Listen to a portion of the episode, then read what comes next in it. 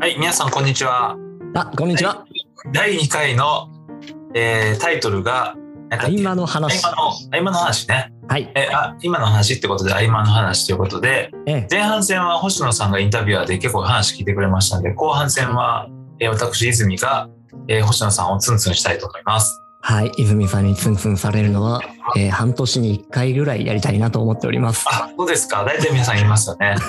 もう半年に、あの、ミサオさんとも、あもういいや、あの、あれはいい、半年に1回、そうされるの嫌っていう人は結構、たくさん被害者の方がいらっしゃいまして。半年に1回ぐらいはやっておきたくなるんですよね。あ、なるほどはねい。。非常に楽しみで。リフレッシュになるのかな？痛いけどね、まあ、あの、足裏のね、痛いマッサージね、半年に1回は行っていたとか言いながらも、あ、すっきりしたっていう。整体とか断食みたいな定期的にやるとすごいという。そうですよね。い足裏マッサージのなんか台湾とか行ったら、なんかおばちゃんがね、小柄でなんか優しそうなおばちゃんなのにめっちゃ痛かった、痛いみたいな。ニコニコしながらね、やるっていう。痛いことをね。痛い痛い痛い痛いツボが分かってるっていうそう。そう、ニコニコしてまさに、泉さんと一緒ですね。ツボが分かってるあ。れを、あの、あの、台湾のにいる足裏マッサージのおばちゃんがモデルです。はい。じゃあ、足裏マッサージを今回もちょっとしていただくかもしれません。そうです。そうですよね。星野さん的には、まだコーチって違和感があるとかっていう話を結構ね、されてたりじ。ゃないですか。ええ。で、その違和感っていうのはどっから来てるかちょっとまず聞いてみて、私も結構違和感があるので、あありがとうございまあ、もますしか。したら似てる違和感か、まあ違うスタイルの違和感か、はい。いうのをちょっとそのあたりの話を聞きたいんですけど、いかがでございましょう、じゃあ、ちょっとそのあたりの話をしてみようと思います。うん。えっ、と、もともと僕もコーチングを受けたことがあって、うんで、それは非常に良かったんですよね。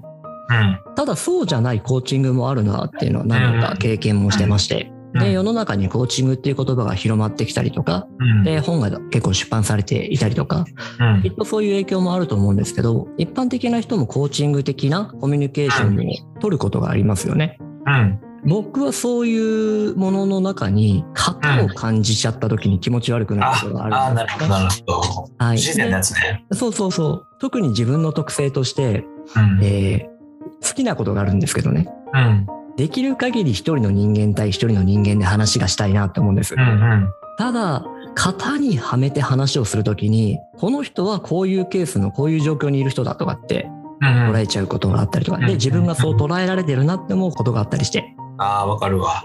はい。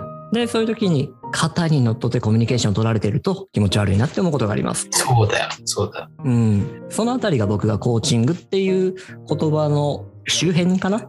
多分中にいる人はもうちょっと上手だったりとか、あのコミュニケーションの真髄マスターされてると思うんですけど、その周辺にあるものに少し違和感感じることが多いのかもしれません。やっぱりあの、会話って自然じゃないですか。はい。自然な中で会話っていうのが楽しめるはずなのに、うん。なんか相手は私はコーチですみたいなことでなんかいろいろ勉強したんか知らんけど、こうタイプ分けしたりとか、えこのタイプはこうでああであれといろんな知識を埋め込んで、え。はい。自分をなんかそのフィルターで通して見ながら、はい。なんかなんとかテクニック、質問のテクニックとかいろいろ使いながら、ええ。なんかやってるんやろなっていうふうにもバレバレやんって思っていくと、興ざめですよね。っていうのが少し気になってるところですね。うん。で、実はですね、前回泉さんに土の話をしてもらったんですけど、ああ、しましたね。えー土っていうのは自然界の中でも、えー命を生み育って、そしてうん、えー命が一旦終わったものを受け止めて循環させる。で、そういう大事な仕組みだけど、普段目に見えにくいよっていう、うん。うん、それって人間の心の中にもあるんじゃないって話をされてたんですけど、うん。僕これを聞いて、まさにさっき泉さんに聞かれた、えー会話の話をちょっと思ってたんですよね。うん。ちなみにちょっと一個注意といいますか、うんご説明しておきたいことで、今僕収録している向こうでですね、うん子供が跳ね回っておってですね、ひょっとするとその子供の音が背景で聞こえておるかもしれません。バンバンバンバン聞こえてるよ。はい、申し訳ありません。元気があってよろしい。はい。はい。まあ、それはそれで置いといて。で、会話の話を思いついたんです。はい。で、一体その自分の心の中の土壌的なものってどういうものを指すんだろうなと考えていて、うん。で、それは会話を成り立たせる、もしくは会話を受け止めたりする、うん。そういうものだったりするのかなと思ったんです。うん。僕にとっての心の栄養っていうのは、きっと人とのコミュニケーションなんですけど、うん。これは、えー対面での会話もそうですけど、書かれている本とか、うん。まあ動画とか、そういうものも通じてのコミュニケーションがあると思っていて、うん。そういうものの中から、どうやって自分の土を循環させて自分の木を育てるかなっていうことを大事にしたいなと思ってるんですよね。で、ついつい僕は怠惰なので、うん。人の身をもぎ取ってきて、うん。でそれを自分の身かのようにすることがあるんですよね。うん。でもこれをえ自分の土壌でその実を一旦栄養にして、そこから自分の木を生やして実にするっていう過程が必要になるかなと。で、そういう土壌っていうものを育てておかないといけないな、みたいなことを考えたんですよね。それが僕の心の中の土かなと思ったところでしたけども。なるほど。いいですね。その土はやっぱりですね、な多様性の中で土ってよいい感じになっていくん。ですよね。うん例えば雑草がいっぱい生えてるじゃないですか。はい。雑草くんたちって 何をしてるかというと根を生やして土を耕してくれてたりするんですよね。ええ。硬い土をね。で、中にはその、その雑草は、その土の pH、その pH をですね、整えてくれてるやつがいたりとか、あと虫を呼んでくれて、虫の糞で、虫、虫の糞がないと土が豊かにならないんですよ。ええ、ええ、だからそういうようなものを呼び寄せるあやつがいたりとか、ええ。結局ね、雑草くんたちがたくさん入ってた方が、うん、土っていいんですよね。うん、うん、うんだからそれを除草剤撒いてしまうと、一気にその土がもう砂漠化していくので、うん。雑草くんたちの土、そこからいっぱいバーって出てる状態がいいんだけど、はい。我々人間って雑草はいかんと思ってすぐ除草剤かけるでしょ。綺麗にしたがりますよね。そうそうそうそう自分の良くない良くないところが出て紡いじゃうんですよその雑草バンバンバン。はい。自分ってあのこれダメです私はこういうところ良くないですとか 紡ぐのでいやいやそれそのままね生えてね勝手に枯れてね次土の状態が良くなってくるし他にもっといろいろ土が進化していくっていう雑草ボーボーでええねんでみたいな。うん、うん、うん。虫なんかも嫌ですもんね。いるとね虫。も嫌がるでしょはい。ついついそういうのが来ないような仕組みを考えてしまったりとか、うん。ちょっと前にアメリカの方で蚊を遺伝子的に、えー子供が生まれなくするような技術があって、で、その遺伝子操作された蚊を一気に放つみたいな、そういう取り組みがあったんですけど、例えばそういう話も関係してきますよね。そうよ、そうよ。だって、蚊のボウフラを食べてる、えっと、動物がいっぱいいるわけじゃん。魚はじめね。はい。で循環の中に蚊もいるので、うんだ。から蚊が人間のその何、そのマラリアとかそういうね、病気を媒介するかって言って全部全滅させたら、うん。いろんなせ 循環が断たれるので、うん。結局人間にまた降りかかってくるから、別の形で降りかかってくるから。これが見えない世界での循環でしょうね。きっとその表土しか見えないけど、その深淵の方にいろんな循環があるっていう。で、そういうものをちゃんと知っておこうと、意識しておこうという話に近いのかなとも今思いました。そうですね、そうでうすね。ん。で、とはいえ、やっぱコミュニケーションの相手とか考えると、うん、苦手な人っているんですよ。うん、もうこれは典型的に、えー意見を押し付けタイプの人も苦手ではありますし、うん。で、他にも、えーチクチクする時の泉さんも苦手ではありますし、そうだよね。ズバリ、こう、言うわよじゃないけど、ええなんか自分であんまりちょっと見たくない自分を自分結構見せる時あるじゃないですか。あなたこうだよみたいな写真か鏡見てごらんとかって突きつける時あるんですよね。多分それが嫌なんじゃないかなと思うんですよ。いや、そうだと思います。まあ自分はなんかこんだけ狭い考え方してたなとか、で、それを綺麗事で覆い隠していたなとかっていうのは、泉さんと話をしているとたまに感じさせられて、そうですよ嫌ね。だなってなりますね。でもそこら辺も雑草なんだろうなってちょっと思いました。そうです。だから自分の皮見たら雑草いっぱい入ったらそれでええやんっていう、あ、雑草ありがとうっていう風になってくると、うんうんいい土になってくるんですよね。うんうんうんうん。そこら辺が土ですね。そうなんですよ。うん。雑で我々土をそういう風に学習というか触ったりとか知らないので、ね多分作られた綺麗なその土みたいなのに整えすぎちゃったんですよね。整えるってありますよね。うん。うん。綺麗に整えすぎはい。ちゃったんですよ。きちんとシステムが出来上がっていてとか、うんその自分の生活とかも、この機能はこうやる、この機能はこうやる。で、それがこうやって循環する、完結していて素晴らしい、みたいな。それをこう目指してしまったりとか、しちゃいがちですけど、無駄なことだったりとか、えー自分とは気が合わないとかね、うんそういう人との触れ合いだったりとか、言ったらそういうのが、これ僕もいろんな地域に住んだことがあるんですけど、地方に行けば行くほどそういうのってあったなと、もしくは小学校とか中学校だったりするとそういうのってあったなと思うんです。でしょ？それがこう高校に行ったり大学に行ったりとか、で会社に入っていくともう効率優先なんで、あんまそういう人がいなくなっちゃう。これってその土を育てるためのものが失われていってんのかなとかっていう。そうなんだね。だからやっぱりね、汚れるのみんな嫌なんよ。例えばこういうチョークとかもね、うんええ汚れるの嫌やから、チョーチョーク使わなくなっちゃって、うんあの、ホワイトボードになってなったでしょ？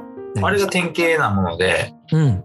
これはね、ホワイトボードって、まあ書きやすかったり汚れにくくからからいいかもいいかもしれないけれども、ええ。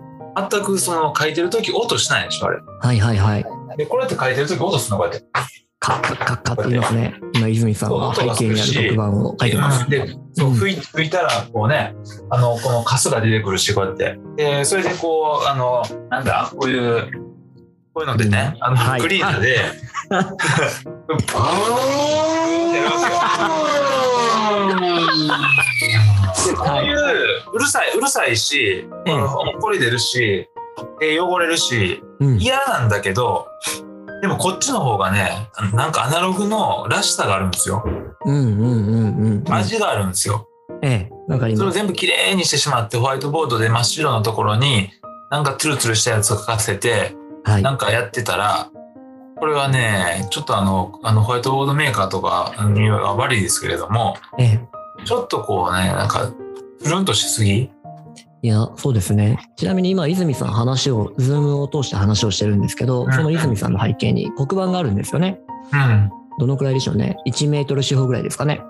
うん。その黒板がですね、非常に年季が入ってるように僕には見える。で、きっと何度も何度もそこ使って、えーそうそうそうそうそう。書いて消して、そういう歴史があるんだろうなとか。で、ほんのり薄い字が見えて、あ、これ前の人こういうこと書いてたのかなとか。そうそうそうそう。うん。その表面的な機能的なものだけポンって並べるんじゃなくて、その人に実はそういう歴史があるんだとか、そういう味があるんだとか、ここら辺も踏まえて受け止めていけるなんか宅急便来たみたいな。ピンポーンって今来てて、もうねなんかね、そういうのもいいよね、家でやるとね。いや、本当に本当に。コロナになって本当そうですよね。そうそうそうそう家の音が生活が見えちゃう入ってくる。だから生活音とか別にいいんじゃないの？なんか、うんうんちょっと今から取りに行ってくるから、なんかトークしといてくれる？ああ、わかりました。あ、本当に来てるんですね。一人トークしといて。はい。えー今、泉さんは宅配便を受け取りに行きましたので、一旦ちょっと僕の方で話をしておきますが、えー少し自分の家族関係の話をすると、さっき子供がガラスの向こうで遊んでるって言ってましたけども、子供が今1歳3ヶ月になりまして、4ヶ月か。今4ヶ月になりまして、歩き始めるんですよね。で、ガラスの向こうで今、折りたたみ傘をくるくる回して遊んでおります。で、先ほどは傘立てを倒して、ゴミ箱の中からロナミン C の瓶を取って、そのオロナミン C の瓶をずーっとこう舐め回しておりましたね。ただいまヨーグルト。あ、おかえりなさい。なんか娘の観察日記みたいなやつ？そうそう、息子の観察に。あ、息子さんか、ごめん、これ。はい。いやー、泣きわめくかと思ったら遊び回っててですね、あ、よかった。ゴミ箱が散乱して、鏡が倒れて、傘立てが倒れて、今本を全部倒しにかかってますね。うん。うん、元気。いいですね。この、今が、土がいい感じでできつつありますね。いやー、本当に。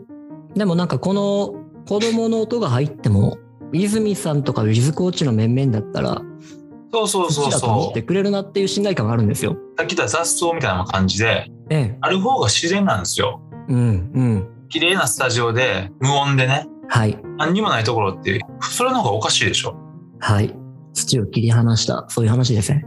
そうそうそう。舗装しちゃった道路。埃も出ない。雑菌もない。